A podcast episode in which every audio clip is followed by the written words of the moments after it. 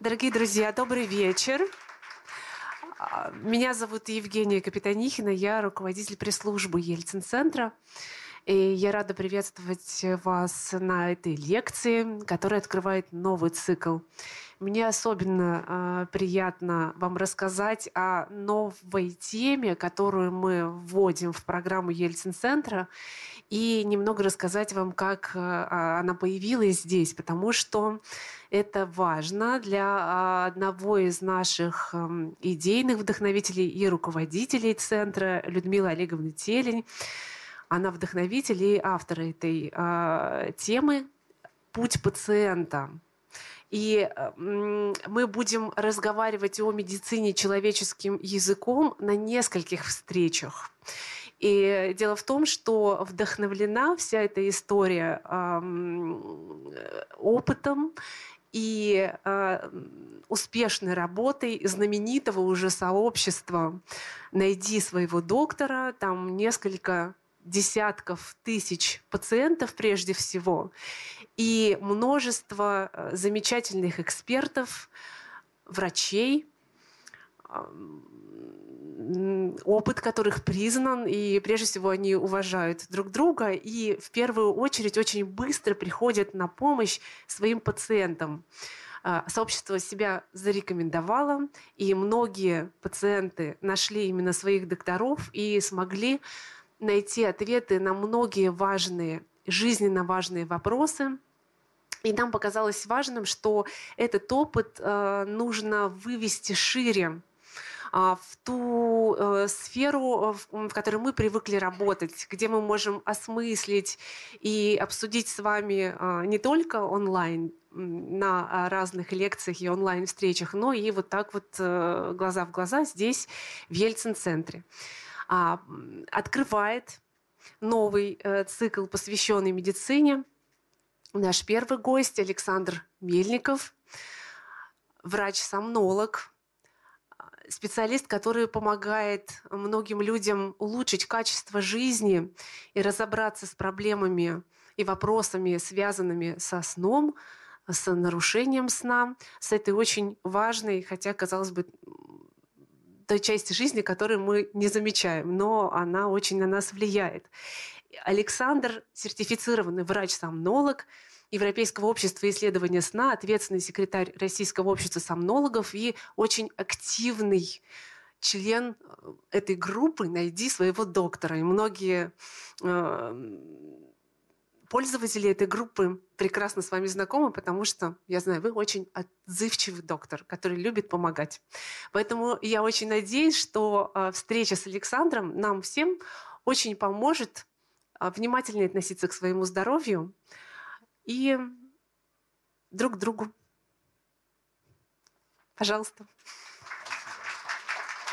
А, спасибо, Евгения. Ну, меня просили вначале рассказать о группе, но Евгения уже, по-моему, все практически сказала. Поэтому, дорогие друзья, хочу вас поприветствовать. Я очень рад, что у нас э, собралась такая большая аудитория. И я так понимаю, что тема бессонницы, да, которая заявлена сегодня, она очень актуальна.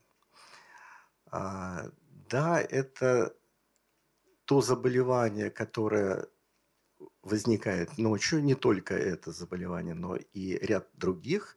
И э, не всегда человек ночью замечает то, что непосредственно касается его здоровья. Поэтому э, нужно быть очень внимательными к себе как днем, так и ночью.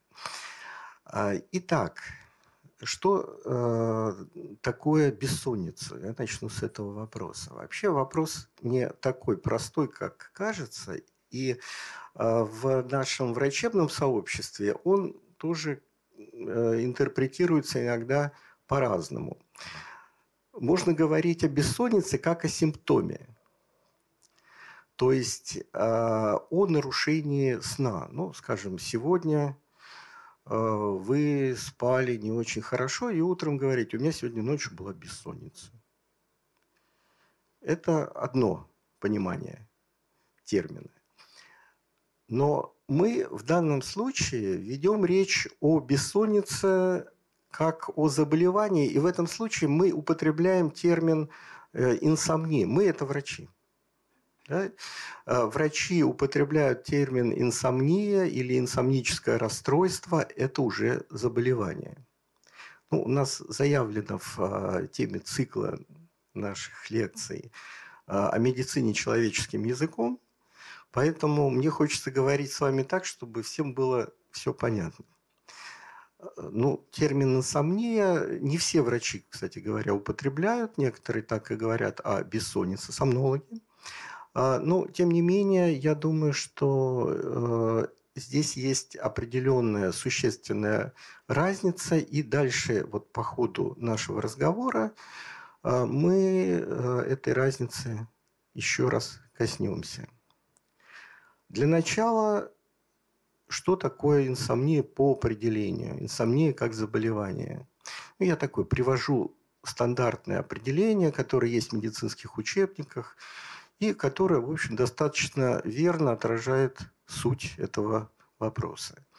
Инсомнией называются повторяющиеся проблемы с инициацией, продолжительностью, консолидацией или качеством сна. Переводя, опять же, на человеческий язык, э, инициация – это засыпание, консолидация – это непрерывность сна, то есть отсутствие частых пробуждений. Вот, собственно, это проблемы, которые возникают у наших пациентов. И возникают, несмотря на достаточное время и возможности для сна. То есть, если вам мешают спать, если, так сказать, за окном стройка или рядом храпит ваш муж или жена, э, это не бессонница – это нарушение сна, связанное с внешними причинами. Это уже несколько иной процесс. Бессонница, когда у вас есть возможность спать, когда вам ничего не мешает, но спать вы не можете. И, кроме того, еще один такой существенный критерий – эти нарушения приводят э, к нарушениям дневной активности. То есть из-за того, что вы плохо спите, вы и днем чувствуете себя, ну, скажем так, не очень хорошо. Что именно, мы дальше об этом поговорим. То есть, другими словами, пациент сообщает об одной или нескольких проблемах, а именно проблемах с засыпанием, с поддержанием сна или с ранними пробуждениями. И о нескольких дневных проблемах. Часто это дневная сонливость, утомляемость, усталость, снижение работоспособности, различные поведенческие проблемы. Ну, иногда к нам приходят пациенты и говорят, что вот я плохо сплю, но днем себя чувствую нормально, спать мне не хочется, и в принципе все нормально. Но и в этом случае мы относим такие э, состояния к инсомнии. Почему? Потому что у человека есть проблемы с качеством сна. То есть его качество сна не удовлетворяет.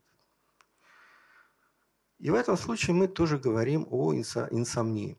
Ну, вот хотелось бы, чтобы у нас сегодня такое общение было более-менее интерактивное, поэтому я хочу вам, дорогие друзья, задать вопрос, кто считает, что у него лично, ну, кто хочет отвечать, есть бессонница или инсомния.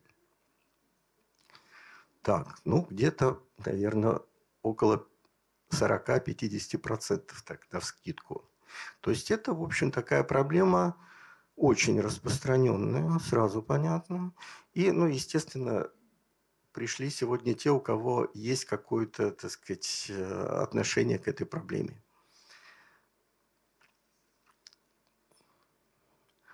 По статистике, которая проводится в, ну, по таким эпидемиологическим, как говорят в медицине, популяционным исследованиям, от 9 до 15 процентов взрослых людей в возрасте от 30 до 60 лет страдают хронической инсомнией. То есть такой инсомнией, такой бессонницей, ну, я все-таки эти термины употребляю как синонимы, чтобы было, так сказать, понятно, а, которая продолжается более трех месяцев. Менее трех месяцев – это острая или кратковременная, краткосрочная инсомния.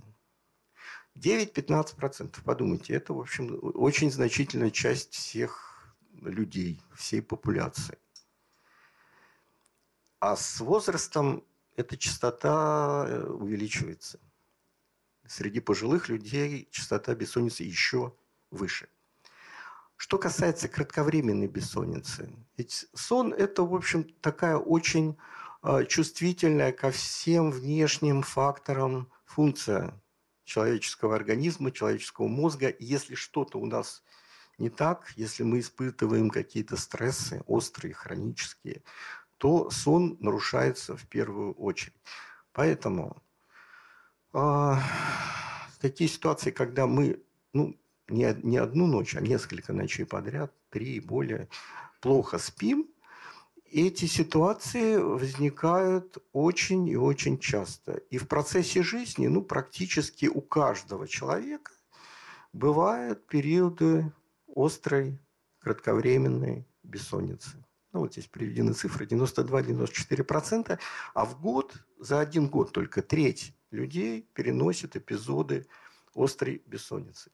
Иногда они превращаются в хроническую, почему я дальше об этом скажу. Ну, иногда бесследно или, так сказать, э, с минимальными последствиями проходит.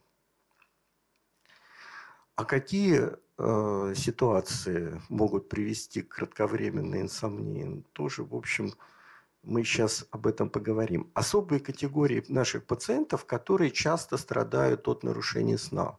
Здесь перечислены подростки, пожилые люди, беременные. Ну, вы знаете, что во время беременности это частая проблема. Женщины в течение пяти лет после рождения ребенка. Женщины в пременопаузе понятны, да, причины, почему вот эти вот категории людей, они наиболее, э, так сказать, подвержены риску нарушений сна. Да, ребенок маленький, ночью спит не очень хорошо, скажем так. Да? У многих дети просыпаются много раз за ночь. К тому же э, есть такая тенденция такого свободного вскармливания грудного, когда по требованию ребенка а, мама просыпается и кормит его ночью. А, и даже после того, как грудное вскармливание прекращается, вот эта тенденция к такому нарушенному прерывистому сну у женщин сохраняется вот по статистике, по исследованиям около пяти лет в среднем. А в пременопаузе тоже понятно, климактерический период, приливы, там, в общем, эти проблемы, они очень часто нарушают сон. А я заявил в качестве темы новый взгляд на бессонницу. Казалось бы, что можно сказать нового про этот процесс, про это состояние? Но действительно, за последние 10-15 лет в взглядах научного сообщества на э, природу бессонницы, на ее э, характер и терапию произошли достаточно существенные изменения. И прежде всего это будет касаться терапии, касаться лечения бессонницы. А, поэтому вот я здесь привел а, такую декларацию с международной классификацией нарушений сна, которая а, была опубликована в 2014 году. И там было сказано, что если раньше рассматривали э, инсомнию как э, первичную или вторичную. Вторичную, то есть связанную с другими заболеваниями, с другими состояниями, которые нарушают сон. Это могут быть психические заболевания, заболевания внутренних органов, употребление лекарств, употребление психотропных веществ. И а, в этом случае, в общем, как бы говорили об отдельном таком вот специфическом виде бессонницы или инсомнии, то сейчас оказалось в результате, опять же, исследований, что закономерности течения этого патологического состояния, они сходны, и они повторяются при разных, э, разных, э, состо... Э, ну, разных ситуациях, при разных причинах бессонницы и, э, соответственно, требуют определенной коррекции вот в соответствии с своими законами.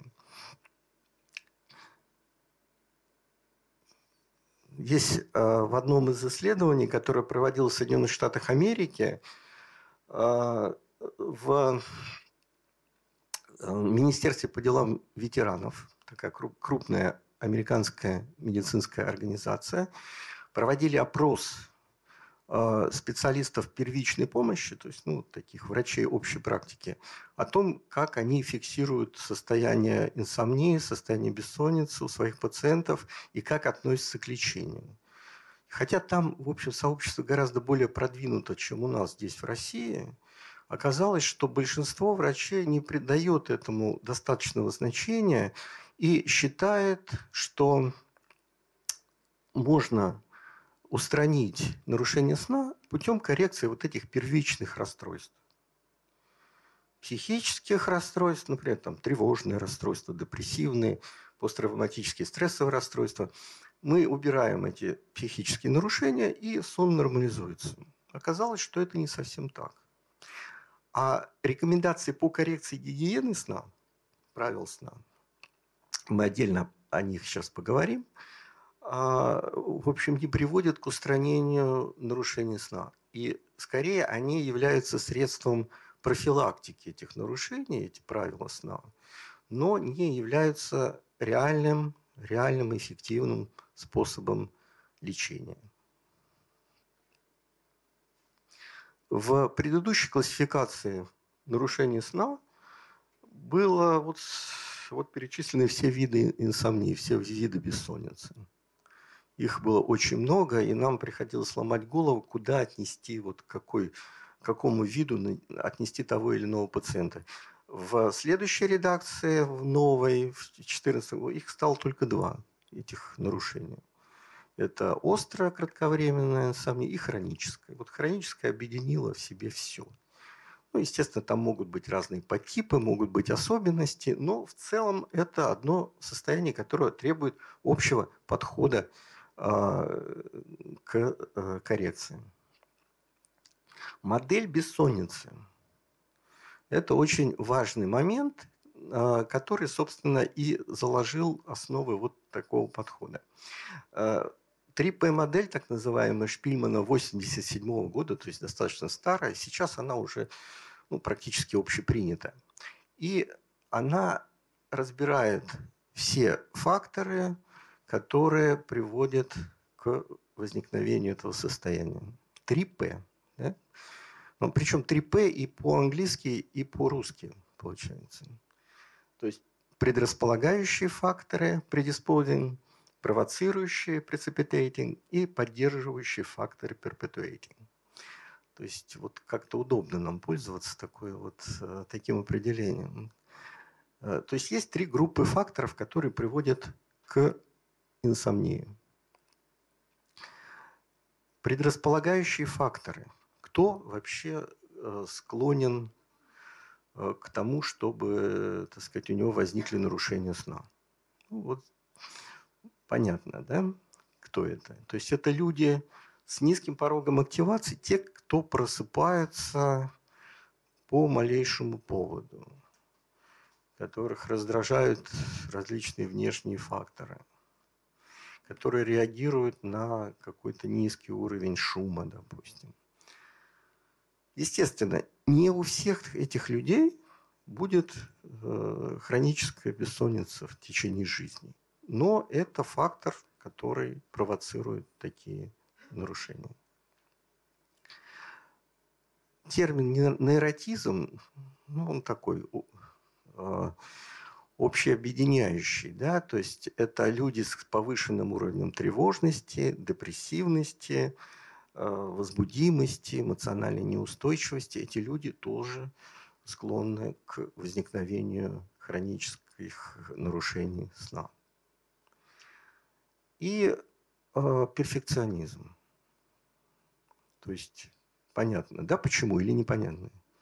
Почему перфекционизм приводит э, к такой бессоннице хронической? Потому что это люди, которые привыкли, чтобы все было идеально, чтобы все было, так сказать, э, в лучшем виде. Если у них нарушается сон, а сон нарушается у всех в те или иные, иные моменты, они, как правило, ну, многие из них, скажем так, не все, э, придают этому слишком большое значение и, соответственно, способствуют тем самым закреплению этих нарушений сна.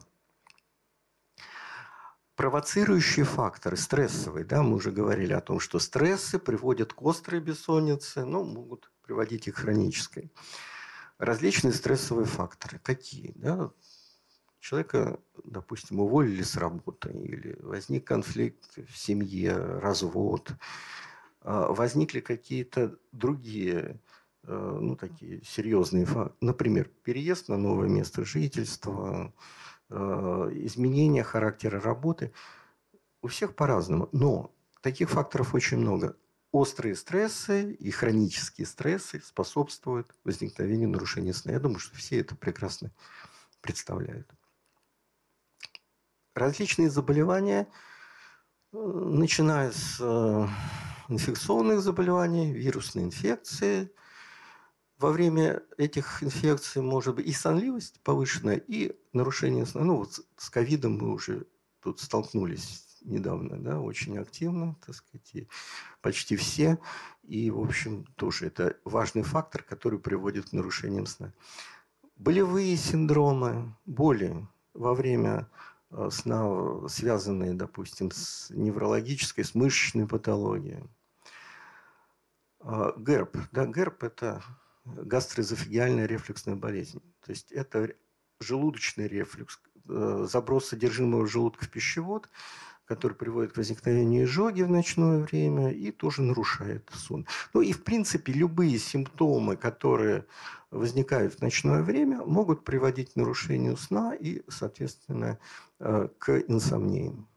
Нарушение гигиены сна в общем, нарушение гигиены сна – это, опять же, такой вот провоцирующий фактор. Человек спит неправильно. Да? Ну, что значит неправильно? Сейчас мы тоже об этом поговорим. И, наконец, поддерживающие факторы. Вот тут уже э, самый такой ключевой момент вообще к э, понятию инсомнии, нарушения сна. Поддерживающие факторы это дисфункциональные модели поведения и дисфункциональные мысли и убеждения. Модели поведения. Как человек реагирует, опять же, на нарушение сна. Это усилия по засыпанию. Ну, вы представляете, да, если человек не, не спит, не может заснуть, он начинает заставлять себя заснуть.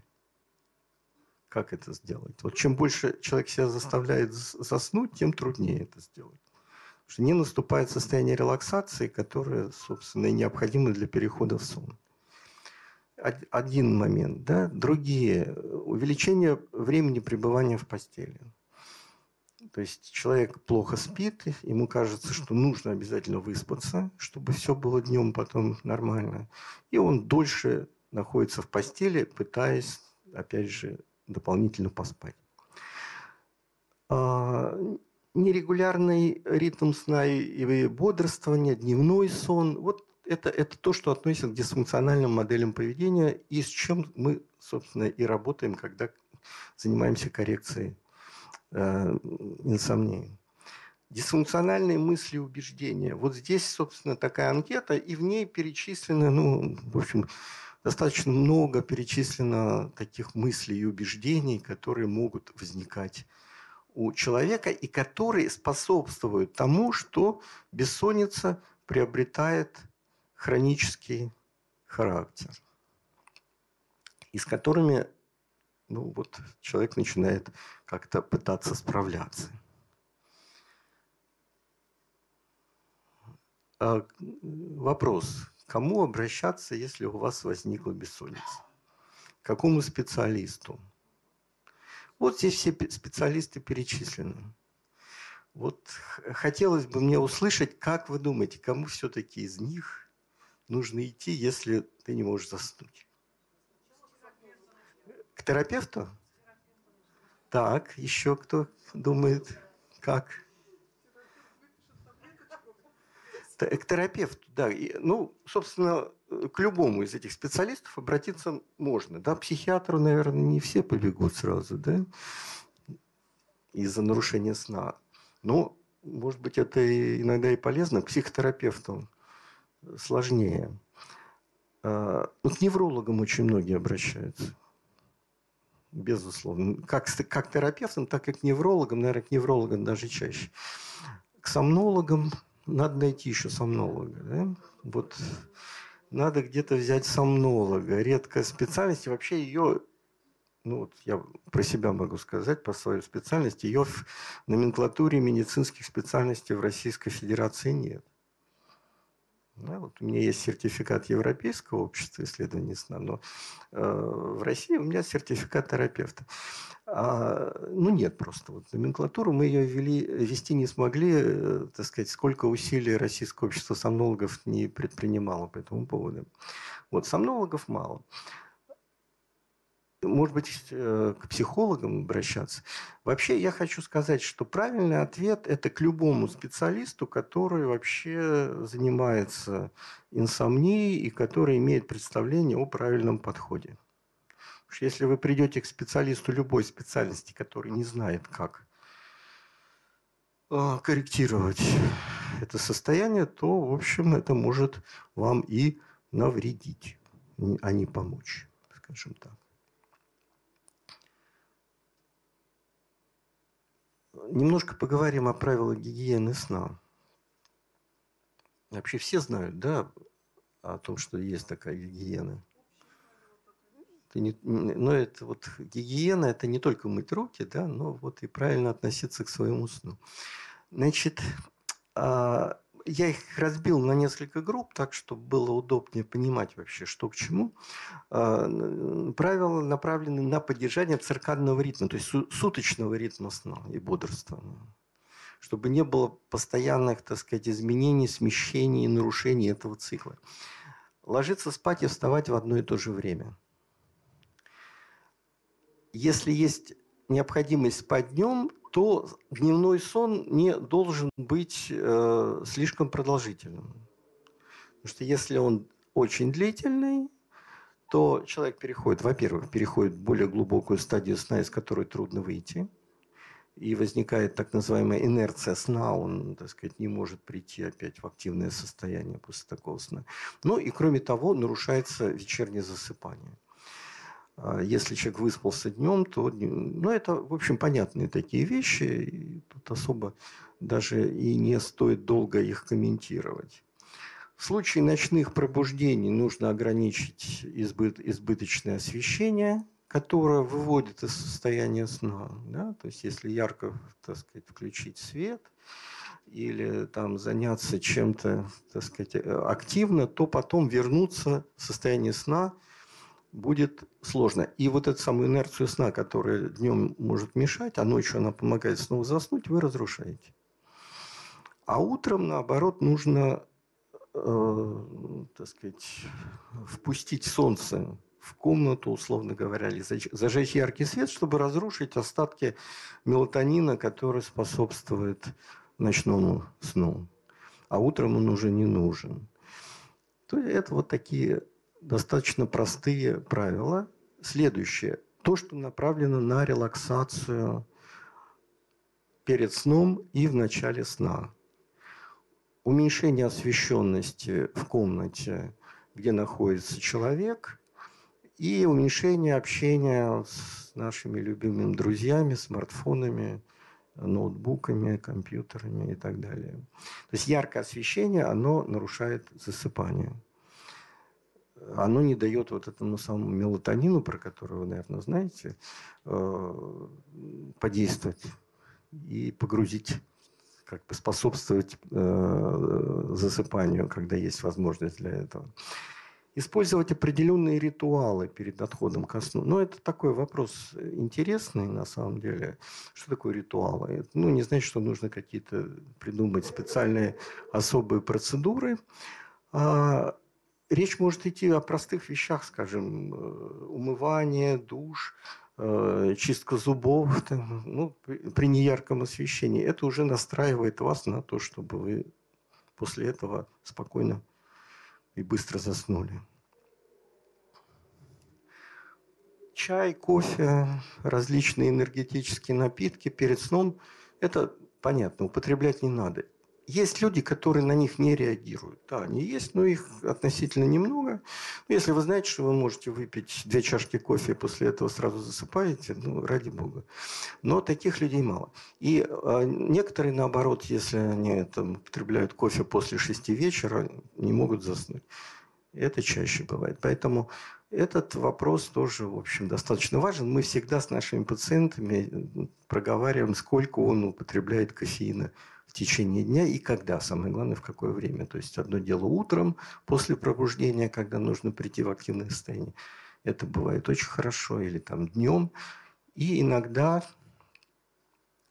иногда уже э, тогда, когда этого делать не надо, то есть перед сном. Э, вообще питание очень важно, понятно, да? То есть наедаться на ночь не следует. И э, ложиться голодным тоже.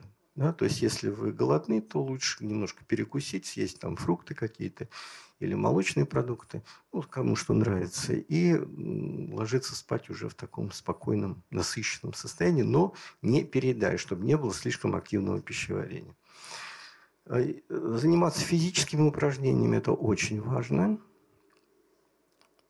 поскольку а, человек, который находится в состоянии адинамии, он, в общем, как правило, и э, спит не очень хорошо.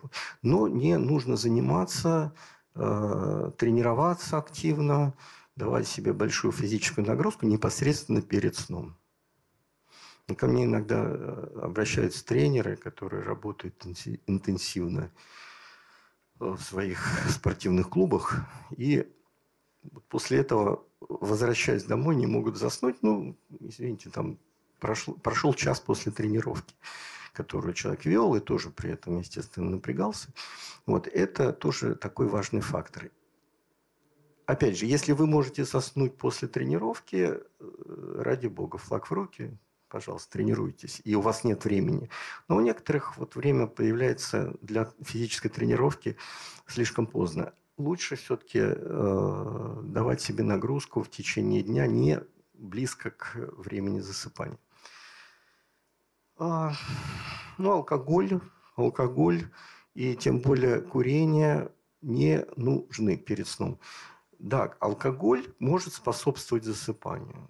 Многие его употребляют как снотворное. Ну, во-первых, это не полезно. Да? То есть это способствует возникновению зависимости.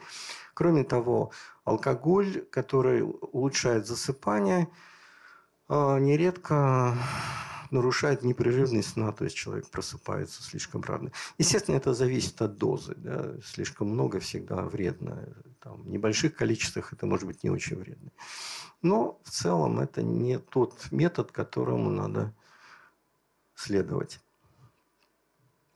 И правила, направленные на а, гигиену спальни и благоприятные условия для сна. Это очень важно. То есть гигиена спальни, по сути дела.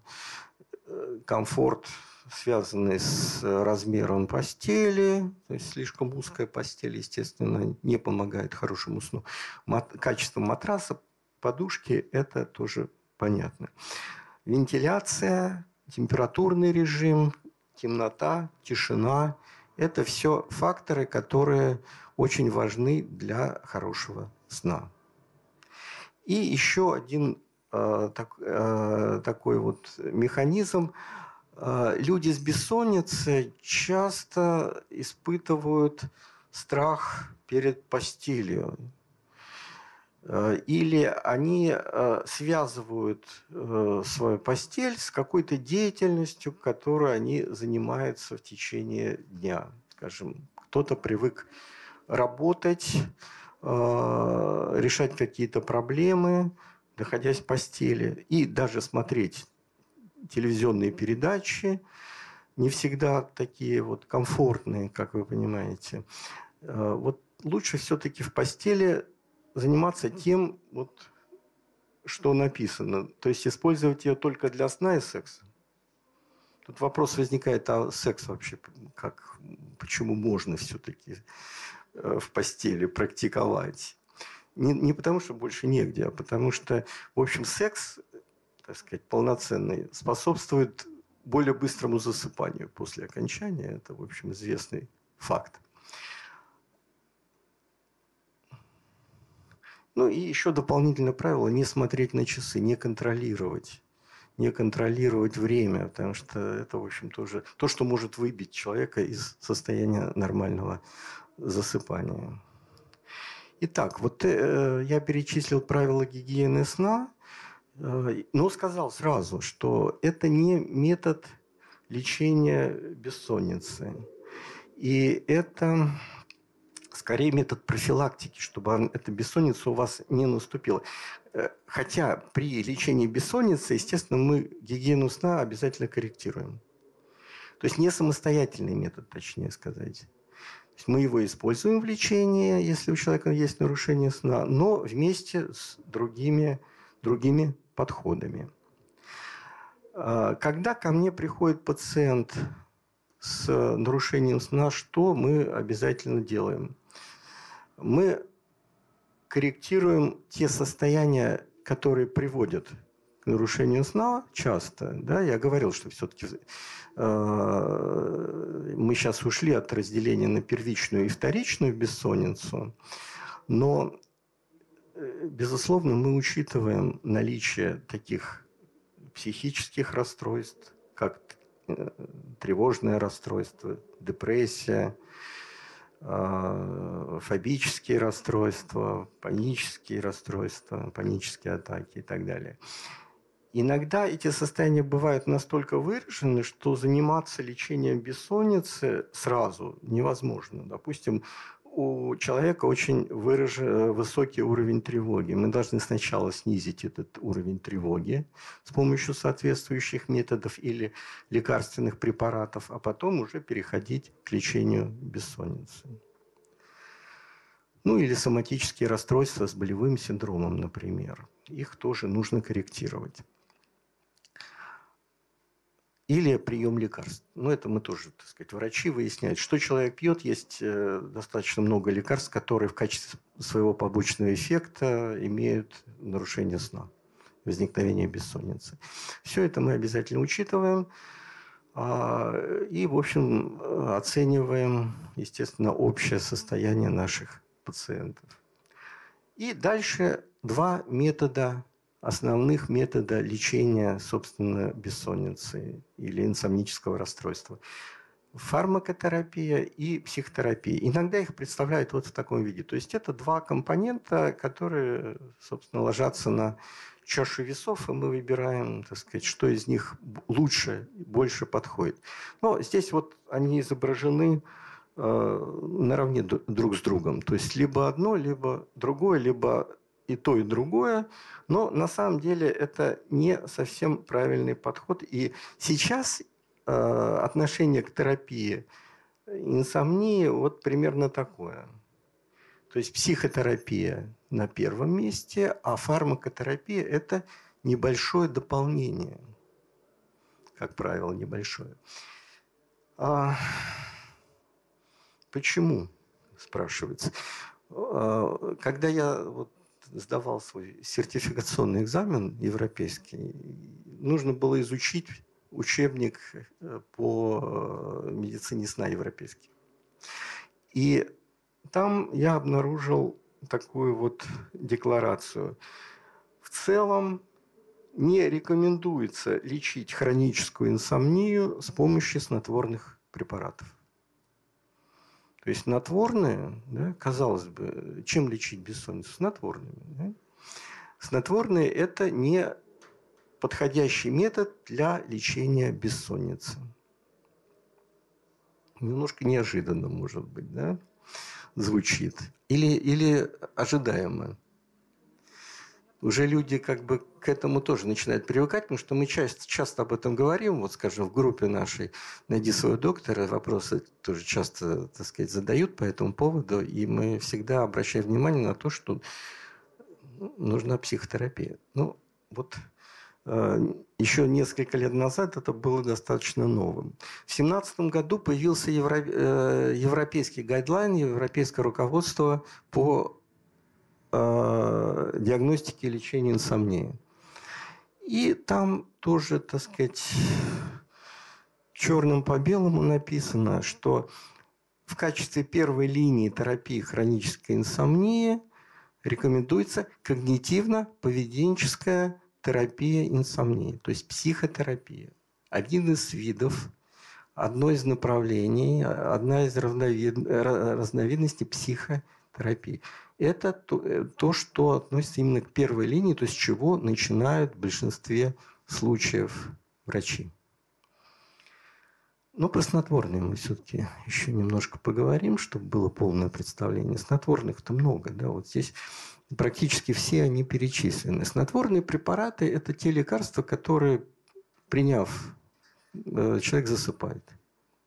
Ну, с достаточно большой вероятностью. И, наверное, многие из вас какие-то, по крайней мере, из этих препаратов принимали – фенобарбитал кто-то принимал, нет? А я думаю, что принимали большинство из вас в виде карвалола или волокартина, ну, в те или иные моменты. Но там действующее вещество – это фенобарбитал, такой старый, древний э, барбитурат, снотворный препарат с массой побочных эффектов и склонностью к привыканию, к зависимости. Э, транквилизаторы, бензодиазепиновые транквилизаторы. Феназепам, всем известный, диазепам, то есть реланиум, седуксин, вот этот препарат. Z-гипнотики, вот они здесь перечислены, это э, препараты сходного типа действия с бензодиазепинами, но более избирательного Э, действия. То есть они влияют только на сон. То есть это чистые гипнотики, чистые снотворные. Э, вообще очень неплохие препараты, но их сейчас практически в России не стало. Что интересно. Вот, остался там запеклон. Кроме того, они строго учетные. Э, кроме залеплона. Залеплон можно было купить еще недавно Э, просто по рецепту обычному, но сейчас его просто не стало. Это такой препарат соната Адамед. Э, то есть с этим проблемы. Доксиламин, Денормил, ну, наверное, слышали многие об этом препарате. Он достаточно популярен, но он более доступен. Но это одна группа. Антигистаминные препараты, Денормил, Димедрол, всем известный, он, правда, тоже стал учетным Антидепрессанты со снотворным эффектом многими применяются. Нейролептики, антагонисты рецепторов орексина, этих препаратов в России пока нет. Они в основном в Соединенных Штатах Америки используются. Ну и мелатонин используется везде. Но мелатонин это не совсем снотворный. Это такой препарат адаптоген, который в целом улучшает сон, но он не э, корректирует Э, ну, точнее, как сказать, он не вызывает э, быстрого и явного снотворного эффекта, как правило. Итак, вот это снотворные препараты. Чем они плохи? Да? Они не влияют на факторы, которые вызывают и поддерживают бессонницу и не излечивают ее. То есть это, по сути, симптоматическое лечение. Принял таблетку, заснул. Не принял, снова не спишь. То есть причины не устраняются, и проблема остается. Э, могут вызывать зависимость, особенно барбитураты, бензодиазепины, ну и Z-гипнотики в меньшей степени, но тоже. То есть люди пьют эти препараты много лет подряд, дозировка часто увеличивается, и пьют уже в таком количестве, что не совсем понятно вообще, кто им эти препараты выписывает. что препараты, кроме, кроме фенобарбитала в виде волокардина, остальные все учетные. Но волокардин не учетный, пей сколько хочешь. Поэтому у нас очень многие, особенно пожилые люди, вот сидят на этих очень вредных препаратах. Антигистамины иногда просто перестают. Зависимость к ним не очень сильно вырабатывается, поэтому они, так сказать, не подвергаются такому строгому контролю. Ну, а э, психотропные препараты, нейролептики, антидепрессанты обладают, а, как правило, большим количеством побочных эффектов. Поэтому э, все это, все эти препараты, они, в общем, э, не дают нам того результата, который мы хотим добиться, когда к нам приходит пациент с нарушением сна. Мы часто их применяем при острой, при кратковременной инсомнии, когда нужно быстро нормализовать сон на, фоне стресса. То есть у человека стресс, мы дали ему в течение недели снотворный препарат, сон нормализовался, стресс ушел, и дальше все нормально.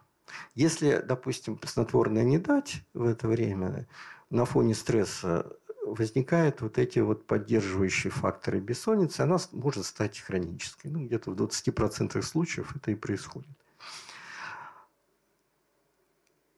А при хронической бессоннице, да, лучше их не применять.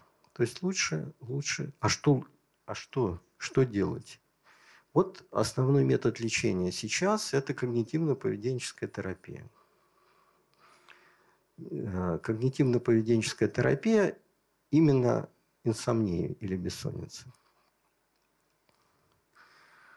Да, хорошо, да, сказано. Ну вот куда идти за этим? Кто, кто, кто будет этим заниматься. Это вообще, на самом деле, очень вопрос такой сложный, непростой, и мы тоже много спорили там среди специалистов. Этот вопрос тоже как бы неоднозначно э, оценивается. Э, собственно, в, в Россию вообще этот метод э, коррекции бессонницы попал лет 5-6 назад. Мы начинали первые семинар, семинары по этой теме. А, на наших конференциях и обучали врачей, но вот как-то сейчас это уже стало гораздо более а, доступным и гораздо более, а, так сказать, принятым в врачебном сообществе. То есть любые специалисты, которые этот метод изучали, могут им заниматься. Конечно, оптимально, если человек вообще знает, что такое когнитивно-поведенческая терапия вообще, да, и использует ее, и изучал ее скажем, э, психологи клинические этим владеют, как правило, если они этому учатся. То есть когнитивно-поведенческая терапия – это э, терапия, которая может быть направлена на тревогу, на тревожные расстройства, на панические расстройства, на депрессию и на любые другие, в общем, э, такие расстройства психики, там, скажем, обсессивно-компульсивное расстройство – посттравматическое стрессовое расстройство. Это, в общем, такой общий и наиболее доказательный метод психотерапии, который в психотерапии очень широко используется. Направление, точнее, не метод, а направление. Ну, в том числе и направленное на нарушение сна. А, ну, вот такой важный момент. У нас недавно была конференция, тоже был э, семинар на эту тему. Э, говорили о том, что типа психологам сложно, ну, осторожно нужно обращаться, потому что они могут не заметить те э, нарушения, которые, собственно, привели к бессоннице, заболевания э, там, внутренних органов и так далее, что лучше идти к врачам. Ну, квалифицированные, хорошие клинические психологи, естественно, оценивают картину в, в комплексе и при необходимости должны направить вас к врачам, специалистам, если есть соответствующие э, симптомы, соответствующие признаки. Соответственно, нужна полная клиническая оценка наших пациентов, прежде чем начинать психотерапию. Как она проводится? Это, как правило, да, написано, как правило, курс из 5-6 сессий, встреч часовых, ну, или околочасовых, а, во время которых проводится вот такая вот э, словесная терапия. Я дальше скажу немножко о том, какие методы при этом а, применяются. Да, ну, может быть, и вплоть до однократной встречи, скажем, при острой бессоннице используется иногда такая one-shot терапия одним выстрелом. Да, там, один раз побеседовали, объяснили все человеку, и у него сон нормализовался. Ну, в целом это достаточно короткий курс психотерапии. Вы знаете, что э, психотерапия иногда годами продолжается, там, психоанализ, некоторые другие виды, да, вы все это видите и, может быть, имели с этим дело. А здесь вообще когнитивно-поведенческая терапия, она такая краткосрочная, можно сказать. Но иногда это 10-12 встреч, 15 но не более того. Особенно, ну, конечно, если это сложные случаи, когда есть коморбидные всякие состояния, сочетание различной патологии, тогда нужно подольше работать с пациентами. При бессоннице 6-8 встреч – это ну, оптимальный срок. То есть 6-8 недель, раз в неделю. Можно это делать и очно, естественно, и онлайн вполне допустимо, поскольку мы собираем всю информацию о наших пациентов, пациентах, э, по сути дела, виртуально. Они заполняют различные опросники, мы беседуем, что можно сделать в интернете вполне. И не нужно, вот, так сказать, добиваться непосредственного контроля. Поэтому, если у вас нет рядом специалиста, который занимается этим методом, вы вполне можете найти его в интернете. У нас в группе, например, или Э, где-то в других источниках и заниматься дистанционно. Чем, собственно, и э, прекрасен, так сказать, современный виртуальный мир тем, что, в общем, все становится более доступным гораздо. Эффективность по исследованиям, по научным исследованиям, э, сделанным в рамках доказательной медицины, эффективность когнитивно-поведенческой терапии инсомнии составляет 70-80%.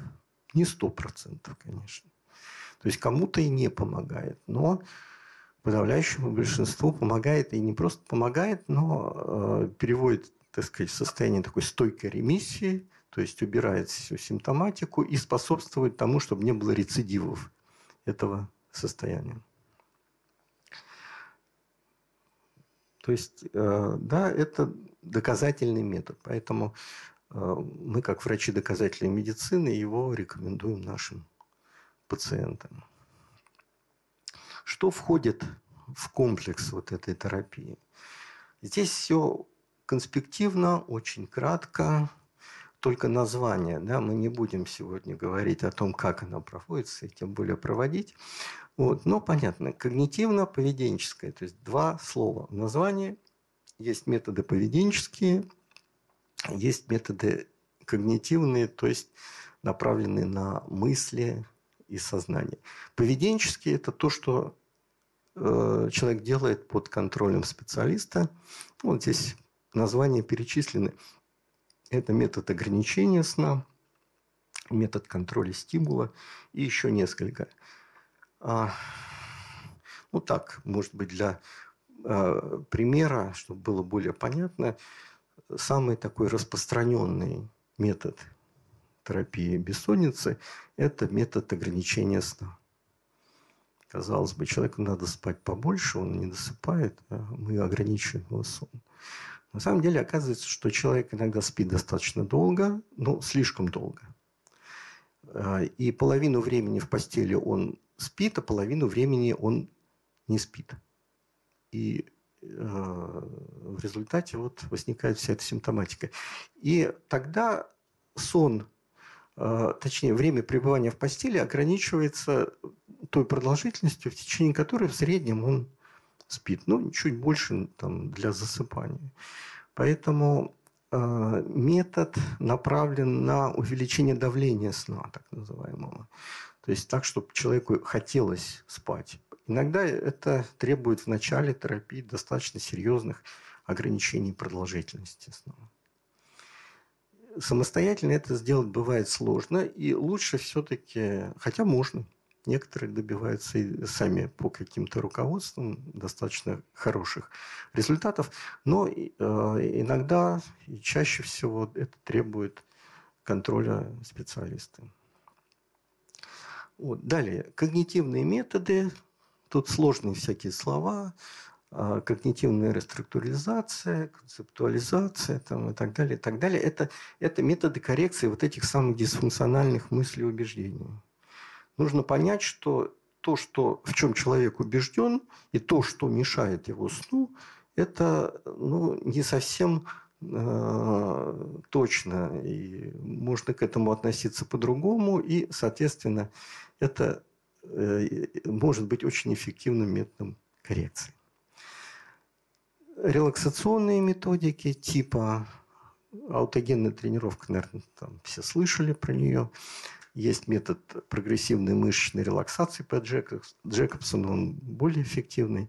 Но это вот, собственно, то, что способствует релаксации. А, как я уже говорил, релаксация – это то, что необходимо нам для э, того, чтобы заснуть. Поэтому такие дополнительные методы, способствующие релаксации, они могут быть очень полезны. Э, контроль гигиены сна, понятно, это требуется. То есть, если человек вот эти правила гигиены сна, которых э, мы говорили, не соблюдает, то все остальное тоже, в общем, э, не приведет к нужному результату. И еще есть там методы третьей волны. Это так, для общего обзора я дал. В тех случаях, когда все предыдущие методы не помогают.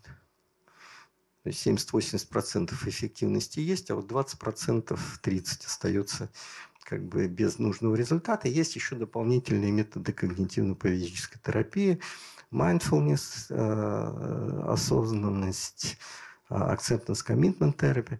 То есть э, как бы изменение отношения, ну, так, я говорю, в общем, это требует отдельной лекции, но об, общее такое вот изменение отношения к своей бессоннице. Это тоже возможно.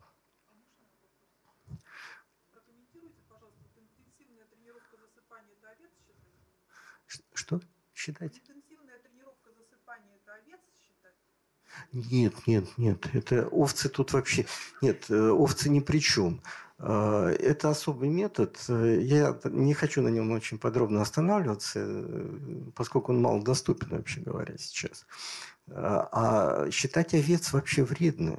Потому что человек начинает э, концентрироваться на процессе какого-то подсчета, и это не способствует релаксации.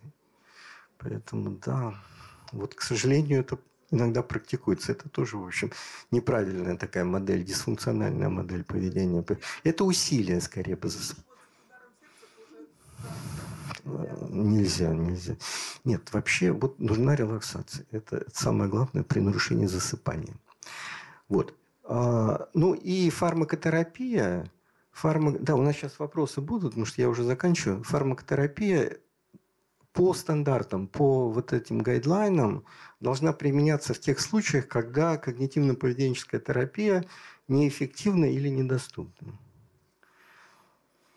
ну, неэффективно, понятно, а недоступно, опять же, что значит недоступно, если есть дистанционные методы?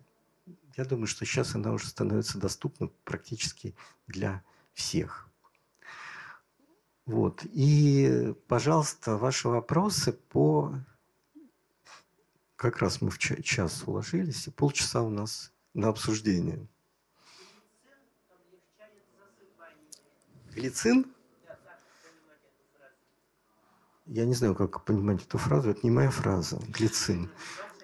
Друзья, да, давайте да. поблагодарим Александра Изерховича за его лекцию.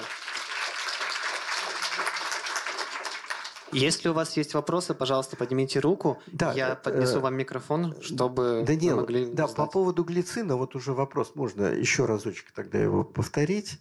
Э, для записи просто э, повторите На вопрос. На упаковке написано «помогает засыпанию». Больше не... Больше да, но если бы мы верили всему, что напишут на упаковках, да, то мы бы пили вообще массу ненужных и даже вредных препаратов. Глицин – это, ну, в общем, аминокислота, которая не э, и обладает никаким снотворным эффектом, и, э, в общем, эффект плацебо наступает у очень многих. Ну, вы знаете, что такое эффект плацебо, да? То есть, когда человек верит или испытывает какие-то последствия положительные после приема неэффективных препаратов, то говорят о том, что возникает эффект плацебо. То есть э, ему кажется, что ему лекарство помогло, может быть, состояние само нормализовалось, или за счет того, что человек в это верит. Это тоже вполне реальный механизм. Так что насчет глицина я не рекомендую подобные препараты для лечения бессонницы. А, здравствуйте. А вот подскажите, пожалуйста, имеет ли значение для терапии стаж бессонницы? Ну, допустим, если она длилась десятилетия. То есть, а, в принципе, возможно пациента излечить? в принципе, возможно. Конечно, стаж бессонницы имеет большое значение. То есть, чем дольше человек страдает от бессонницы, тем ну, сложнее сложнее, это понятно. Да? То есть у него закрепляются уже вот эти механизмы неправильные, стойкие механизмы, он уже в этом живет там пол своей жизни. И, да, вот такие пациенты бывают. У меня пациентка была не там, которая 40 лет страдает от бессонницы и принимает по два снотворных препарата каждый вечер уже тоже почти 40 лет. Ну вот удается иногда помочь. Но не всегда, это сложнее, конечно. Здравствуйте, а, спасибо большое за лекцию. У меня такой вопрос. Вы вот на одном из первых слайдов показывали по поводу того, что чаще всего бессонницей страдают женщины непосредственно. Вот я хотела уточнить, а есть ли какие-то исследования по поводу того, что, например, женщинам нужно больше продолжительное количество часов сна, чем мужчинам? Я вот просто сама не нашла. Ну, то, что ну, чаще логично. страдают женщины, даже вот по аудитории, которая нашей, которая заинтересована в этой теме, понятно, что, в общем, женщин больше.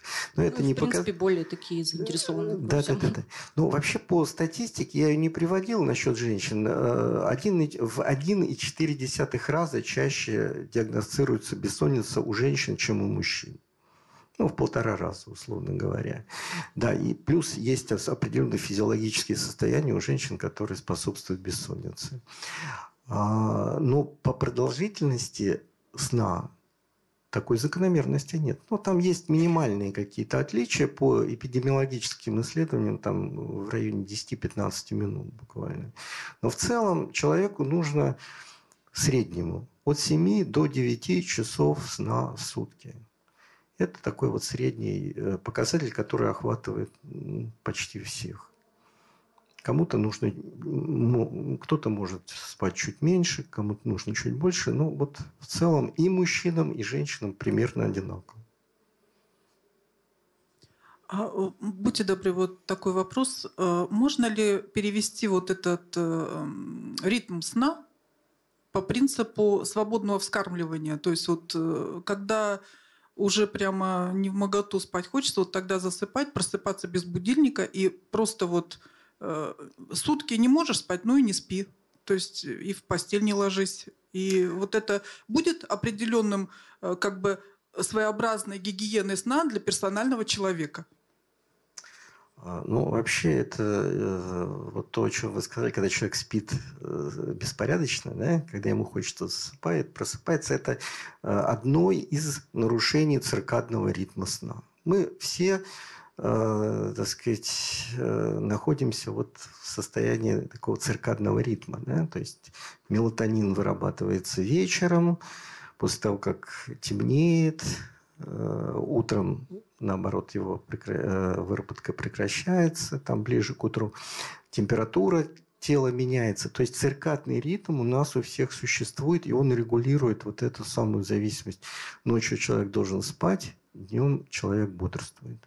Вот поэтому если э, возникает такой беспорядочный режим, во-первых, он сам по себе, если человек ему следует, э, способствует нарушению вот этого механизма, уже, так сказать, наши Э, органы э, в центральной нервной системе, скажем, которые вырабатывают мелатонин, не знают, когда это нужно делать. Это бывает. И это бывает очень часто при э, сменной работе. Вот это очень серьезный фактор, который способствует вообще нарушению сна. Такой глобальный социальный фактор негативный, который влияет на сон. Просто я не понимаю, как сочетать вот это ложиться спать в одно и то же время и не заставлять себя спать. То есть вот я, допустим, не хочу спать, но я знаю, что мне надо в это время лечь спать. Я буду лежать и три часа себя спать заставлять? Нет, нет, нет. Нет, вы ложитесь в то время, когда вам Вот я и говорю, лучше всего свободное спится. вскармливание. Вот я сегодня сутки вообще не хочу спать. Нет, нет, сейчас чуть-чуть уточню. Не то, что сутки не хотите спать. Если у вас нормальный режим, вы спите, допустим, 7 часов. Вы сегодня э, спите 7 часов, и завтра будете 7 часов спать. Примерно, да, ну, плюс-минус, там какие-то отклонения возможны. Но это значит, что у вас есть определенный режим. Вы ложитесь, скажем, в 12 часов в полночь и спите до 7 утра. А не сегодня в 12, а завтра в 3 часа и э, спать там до 10. Это неправильно. То есть нужно стараться все равно это, так сказать, время э, примерно так стабилизировать. Э, есть, э, вы, наверное, может быть, в интернете слышали, так сказать, читали о том, что надо спа- ложиться спать пораньше, что есть там особо ценные часы для сна, там с 10 вечера, с 11 иногда до полуночи. Это не так. Это на самом деле э, определенный миф. Это миф. То есть э, все зависит от особенностей циркадного ритма человека. Есть люди утреннего типа, есть люди вечернего типа, есть люди промежуточного типа. И у каждого есть как бы э, свои оптимальные часы для сна. То есть вот я не должна себя устыжать каждый раз, что я поздно ложусь спать, да? То есть я вот ложусь в три часа, это нормально. Для, для меня. вас это может быть нормально. И да. мне не должно быть за это стыдно. Стыдно за это не должно быть. Но если вы ложитесь в 3 часа и встаете в 7 утра, то понятно, что вы не будете Ну вот Наполеон спал 4 часа, Павел I спал 4 часа, это, Александр это, Македонский. Это, это другая немножко тема. Это уже тема о короткоспящих. Есть очень незначительное количество людей, вот, доли процента, которые могут спать Э, мало или которым нужно спать очень много. Это, в общем, такие генетические особенности, но на большинство людей это не распространяется. Мы должны высыпаться. Здравствуйте. Скажите, пожалуйста, как можно э, избавиться от привычки просыпаться в одно и то же время, например, в 4 часа ночи? То есть вот у меня в связи со сменностью работы в свое время было, ну, службы, Значит, я лет 30 назад приобрел это, и после этого каждую ночь я в 4 часа просыпаюсь. Как этого а, то есть была сменная работа, да? Ну, служба. Угу, угу. Ну, неважно. В общем, сменная, да, с ну, да. ночными сменами какими-то, да, да, ранними да, да. утренними сменами. Э, собачья смена с 12 до 4, угу. ну, с 12 до 6 утра. Ну, в общем, это достаточно серьезная проблема. Все индивидуально решается, как всегда. Иногда вот как раз мелатонин, о котором я говорил сегодня, да, помогает в таких случаях. То есть прием мелатонина э, перед сном, э, ну вот в то время, когда человеку нужно засыпать. Надо, надо смотреть отдельно. Это э, может быть по разным причинам. Вообще раннее пробуждение – это один из таких частых симптомов депрессии, например. Такой тоже надо исключить, по крайней мере. В общем, нужно разбираться. Вообще, э, сон всегда индивидуален, и иногда сложно говорить о том, что нужно делать всем подряд. Да? А нужно разбираться с каждым человеком в отдельности. Спасибо большое. Спасибо большое за лекцию. А, вот вы сказали, что где-то за 8, 10 или 12 встреч КПТ э, психолог или там э, специалист может помочь, да? Есть ли какие-то исследования на эту тему? Если есть, где можно посмотреть? Спасибо. Ну, исследований достаточно много, но можно посмотреть, если вас научные данные интересуют. Вот, пожалуйста, я привел европейский гайдлайн по инсомнии. Там это все очень подробно рассказано, именно со ссылками на научные исследования. Там речь не идет о том, сколько сессий нужно проводить. 6-8, да, я говорил. Но это вот такой стандарт. Есть соответствующее руководство о том, как проводить когнитивно-поведенческую терапию инсомнии, вот, где все это специально, так сказать, авторами разбирается. Вот. Но то, что этот метод имеет доказательную силу, то, что он эффективен, это подтверждено соответствующими научными исследованиями.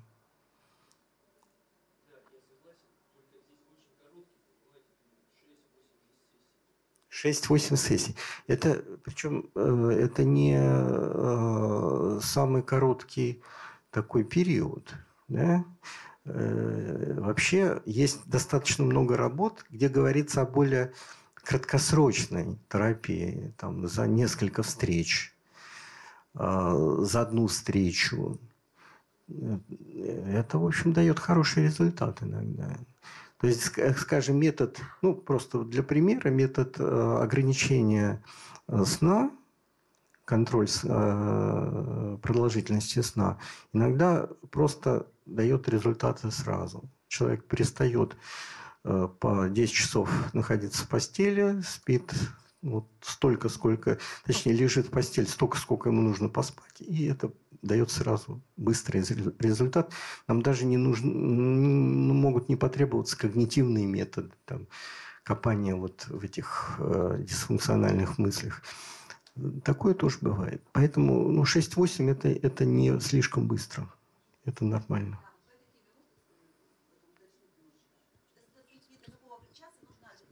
До какого времени нужно ограничить э, время сна вот при этом способе лечения? При этом способе лечения, во-первых, ведется дневник сна пациентам, а, дневник сна, в котором отмечается в течение одной или двух недель его режим сна, сколько он находится в постели и сколько он спит реально, ну, по субъективным ощущениям, естественно.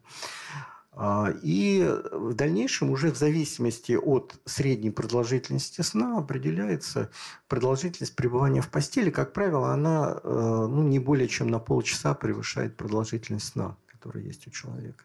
Но не менее 4 часов. То есть можно сознательно, допустим, до 6 часов ограничить сон да, свой вот можно. каждый день? И потом Можно, но это не значит, что нужно. Вот я не даю никаких рекомендаций сейчас.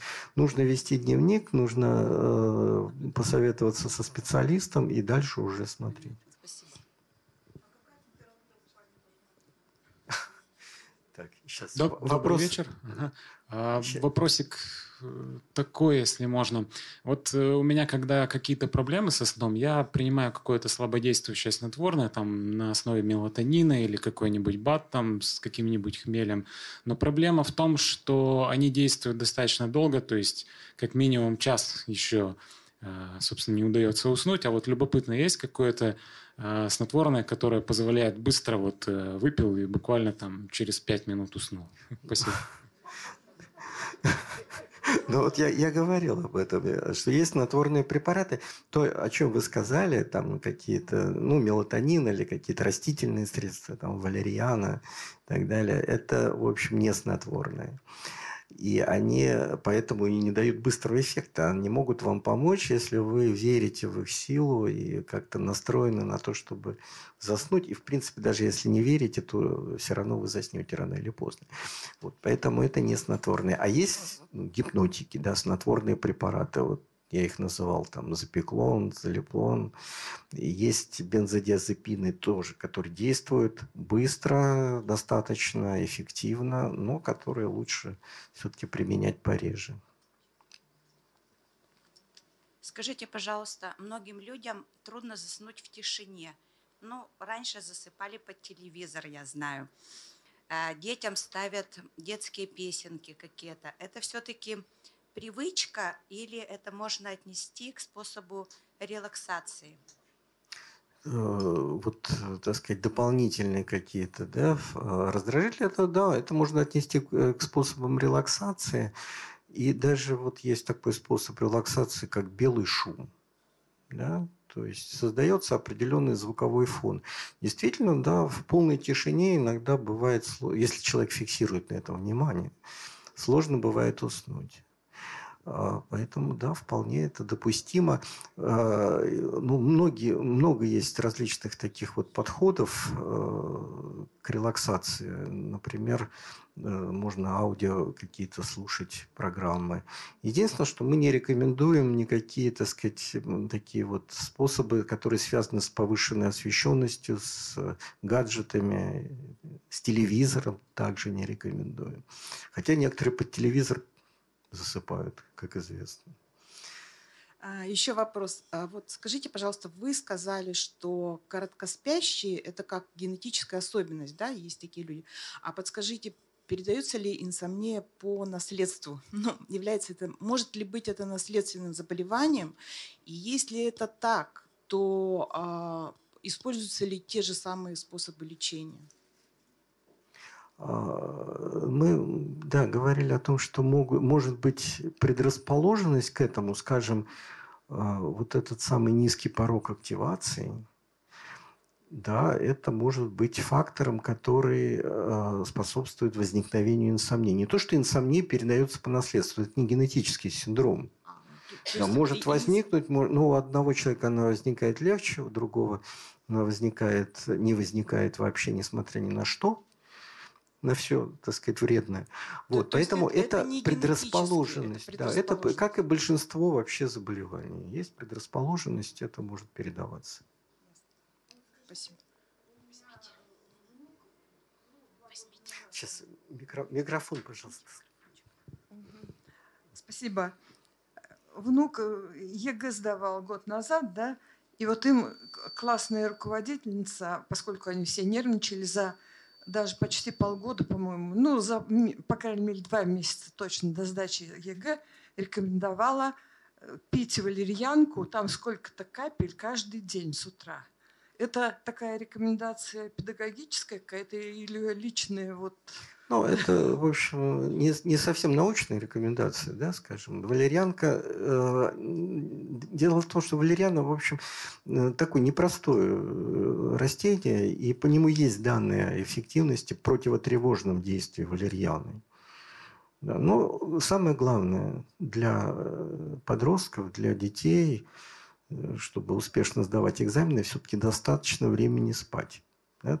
Иначе они начинают заниматься день и ночь. Там, ночью у них и так у многих сбит вот этот суточный ритм. И, соответственно, тогда а, результаты экзаменов несколько ухудшаются. Поэтому режим сна для них очень важен, для подростков, я имею в виду. Нет, но ну это научный А валериана, ну, в общем, не совсем научный, не совсем научный. Тут скорее все-таки плацебо-эффект какой-то наступает.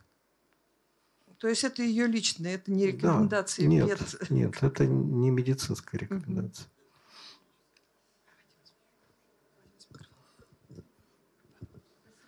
А, будьте добры, еще подскажите, пожалуйста, вот засыпаешь, а потом начинают сниться кошмары, просыпаешься, тяжелый сон, и вот так вот повторяется очень долго. Это тоже относится к инсомнии или? Ночные, это ночные кошмары – это не инсомния, это так называемая парасомния. И, в общем, это весьма серьезное состояние, если они частые, если они нарушают сон. Да, то человек прос... При ночном кошмаре человек просыпается да, в кошмаре данные есть о том, что все-таки ночные кошмары часто сочетаются с различными психическими расстройствами. То есть это могут быть тревожные расстройства и депрессивные расстройства. Ну, естественно, посттравматические стрессовые, то есть после тяжелых стрессов, когда человек там вспоминается все время то, что было.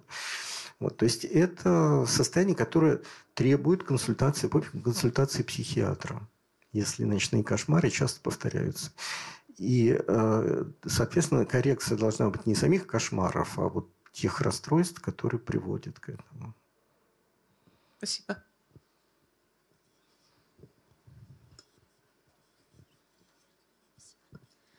Э, два вопроса. Первый вопрос. Э, с возрастом снижается выработка мелатонина.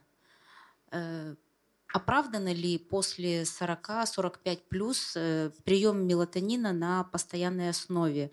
И почему в некоторых случаях мелатонин ну, как бы работает в обратную сторону, наоборот, э, возбуждающим действием обладает?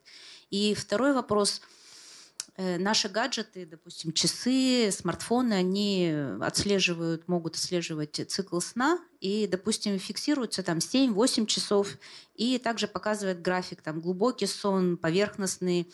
Достаточно ли нам знания от этого гаджета, ну, то, что он показал 8, ты проспал, уже не важно, какой у тебя там был, глубокий, поверхностный, или как-то все равно на это стоит обращать внимание. Спасибо.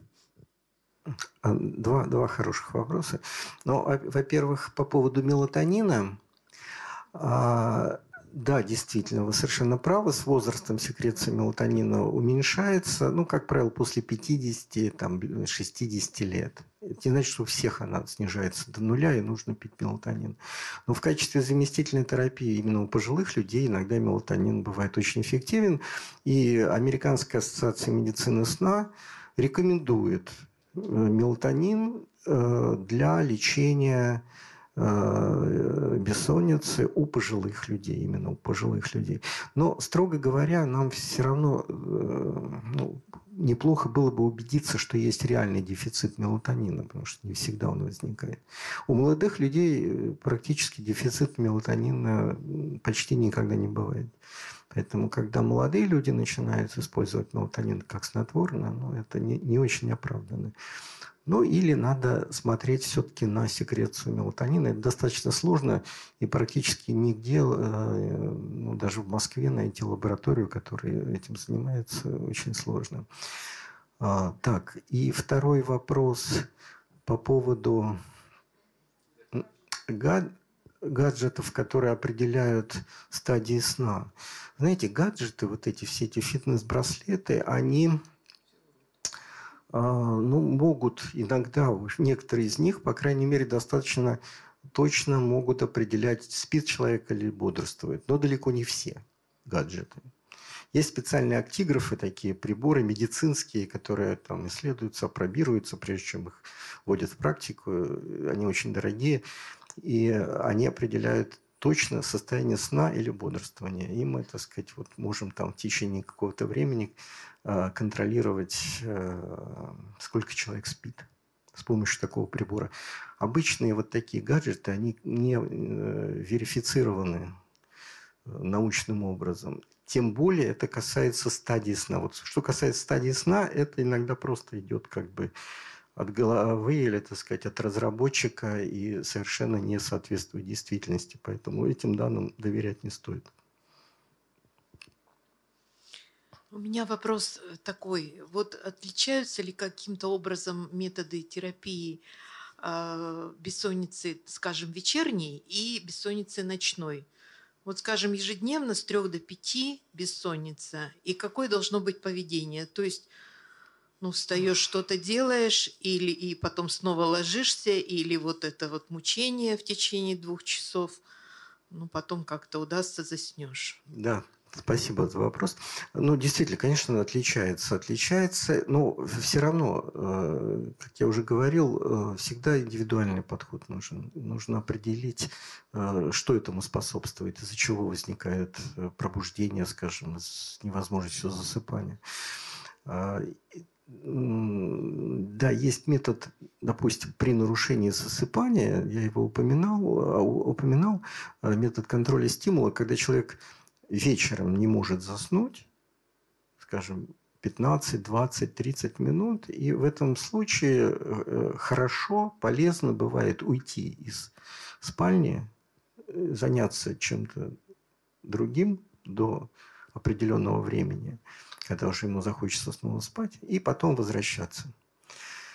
Вот, это при нарушении засыпания вечером. Если э, нарушение засыпания возникает в середине ночи после пробуждения, то, соответственно, иногда можно использовать такой метод, но тут все очень индивидуально. Я не всегда это рекомендую, потому что человек может выйти уже из состояния инерции сна. Иногда лучше просто полежать спокойно, релаксировать при этом.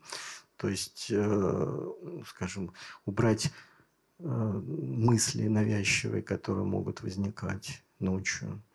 Э, так сказать, постараться расслабиться с помощью определенных методов и не покидая постель. Ну, надо смотреть все индивидуально. Спасибо.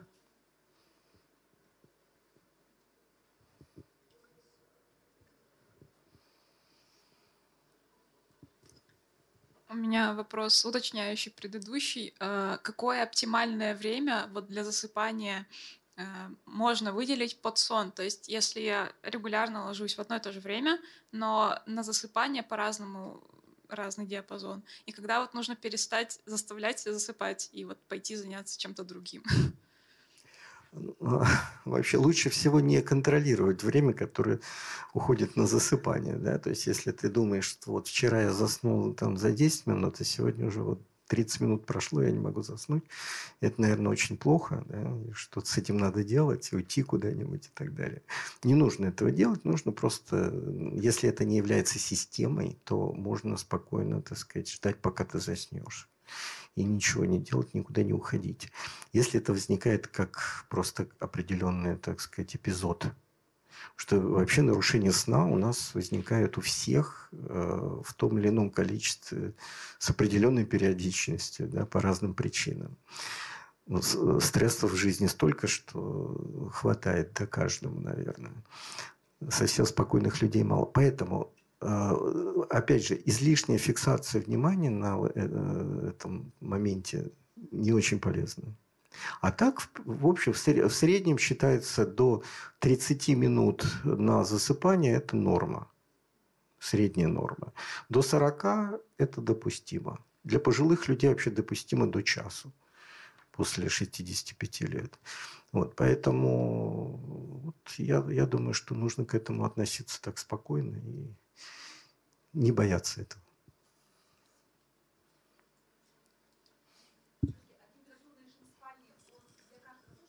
Индивидуален, да. Вот был тоже вопрос, какая температура должна быть. Но, в принципе, более прохладная температура, как правило, она способствует лучшему засыпанию. То есть жарко вам не должно быть во время засыпания.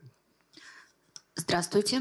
Э, скажите, пожалуйста, насколько соответствуют действительности вот все вот эти вот методики британских спецназовцев, американских десантников? Ну, в общем, когда за 20-30 секунд людей учат засыпать. Это вообще реально? Или, то есть это можно натренировать? Или это как бы, ну, я, честно Чушь говоря, Не, не знаю, чему учат британских десантников, э, но то, что вот обычным людям не нужно тренироваться засыпать за 20-30 секунд, это точно совершенно.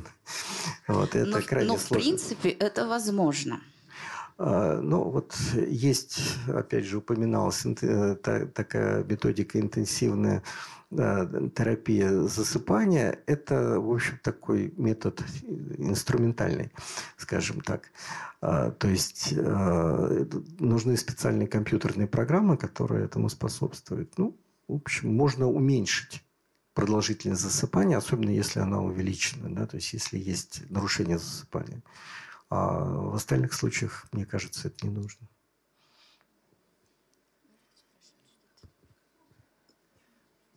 Так, уже вопросы заканчиваются, мне кажется, нет? Спасибо за лекцию.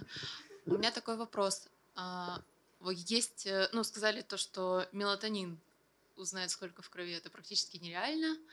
А какие-то исследования вы назначаете? Я знаю, что есть исследования, вот когда пациент приезжает в клинику и прям спит на глазах у врача с специальным оборудованием. То, что да. вы сказали, да, далеко, ну, не аналог гаджету, то, что это высококачественное, там, медицинское оборудование. Вот в каких случаях и как часто вы назначаете это исследование? Ну, то есть это всем назначается, кто жалуется, или вам достаточно, как правило, опроса? Вот в каком случае это назначается? Да, вот тоже хороший вопрос, потому что называется это полисомнография. Э, это действительно сложный инструмент и достаточно дорогой инструментальный метод, когда устанавливается там порядка 20-25 датчиков на теле пациента и под контролем персонала он спит, все записывается точно, достаточно. Э, при, э, ну, Тут много вопросов по, по инсомнии, которые я не освещал. Ну, можно было бы их осветить, но это уже как бы отдельные темы. Вот. А при обычной бессоннице, такой хронической инсомнии, да, мы не используем вообще часто никакие инструментальные методы подтверждения. Все-таки это важный очень момент, на самом деле, который имеет отношение вообще к подходу к лечению. Может быть, стоило на нем остановиться это, в общем, метод, э, в смысле, это э, диагноз, который ставится на основании жалоб наших пациентов на основании того, э, так сказать, субъективного дискомфорта, который люди испытывают, и не требует инструментального подтверждения. То есть полисомнографию при э, инсомнии, при нарушении засыпания, там, непрерывности сна особенно, мы иногда проводим тогда, когда нужно исключить другие нарушения сна. Скажем, нарушение дыхания во сне, обструктивное апноэ сна, то, что тоже часто приводит вот к частым пробуждениям и к сонливости дневной. Это вообще очень частое состояние, которое требует отдельной лекции. Вот тогда или там синдром периодических движений конечности во сне. Мы это фиксируем. При обычной инсомнии, когда мы знаем, что это, так сказать, состояние, которое имеет свои э, провоцирующие, поддерживающие факторы, в общем, делать такое дорогостоящее исследование нет смысла. Если человек не спит, не может заснуть, ну, мы на него 20 датчиков повесим, от этого он лучше засыпать точно не будет но при этом мы ничего не зафиксируем, кроме того, что он не спит. Есть одно исключение, это так называемая парадоксальная инсомния, когда человек говорит, что он вообще не спит, а на самом деле он спит. И люди приходят на это говорят, я две недели, вот последние не спал вообще ни минуты. Как исключаются эти случаи? Вот это можно исключать э, при помощи полисомнографии. То есть э, провести запись и потом показать человеку, что он все-таки спал. Но э, не все, кстати, да, есть пациенты, которым этому не, этому не верят. Говорят, ну, я точно, точно не спал. У вас приборы неправильно работают. Но, но вот в этих... Тут специально в руководстве европейском, в гайдлайне, там оговариваются случаи, когда нужно проводить полисомнографию при инсомнии. Вот их не так много, но чаще всего, когда нужно исключать обструктивное апноэ сна когда человек храпит и просыпается от остановок дыхания во сне. Друзья, последний вопрос. А, ну, вот э, у меня в презентации э, мои координаты были указаны. Да? Я как бы не ставлю целью набора, набора пациентов, э, но э, дистанционно, пожалуйста, обращайтесь. Э, телефон мой прямой был на слайде, да, если вы записали или не записали. А, вот он, да, висит. Вот, это мой телефон. В WhatsApp пишите, что вам, вы, так сказать, испытываете такую-то проблему и хотели бы ее обсудить. То есть сначала консультация, а потом уже мы решаем, что нужно делать. Пожалуйста, обращайтесь. Друзья, давайте еще раз поблагодарим Александра Юзефовича. Спасибо всем присутствующим. Очень, по-моему, было интересно мне с вами пообщаться.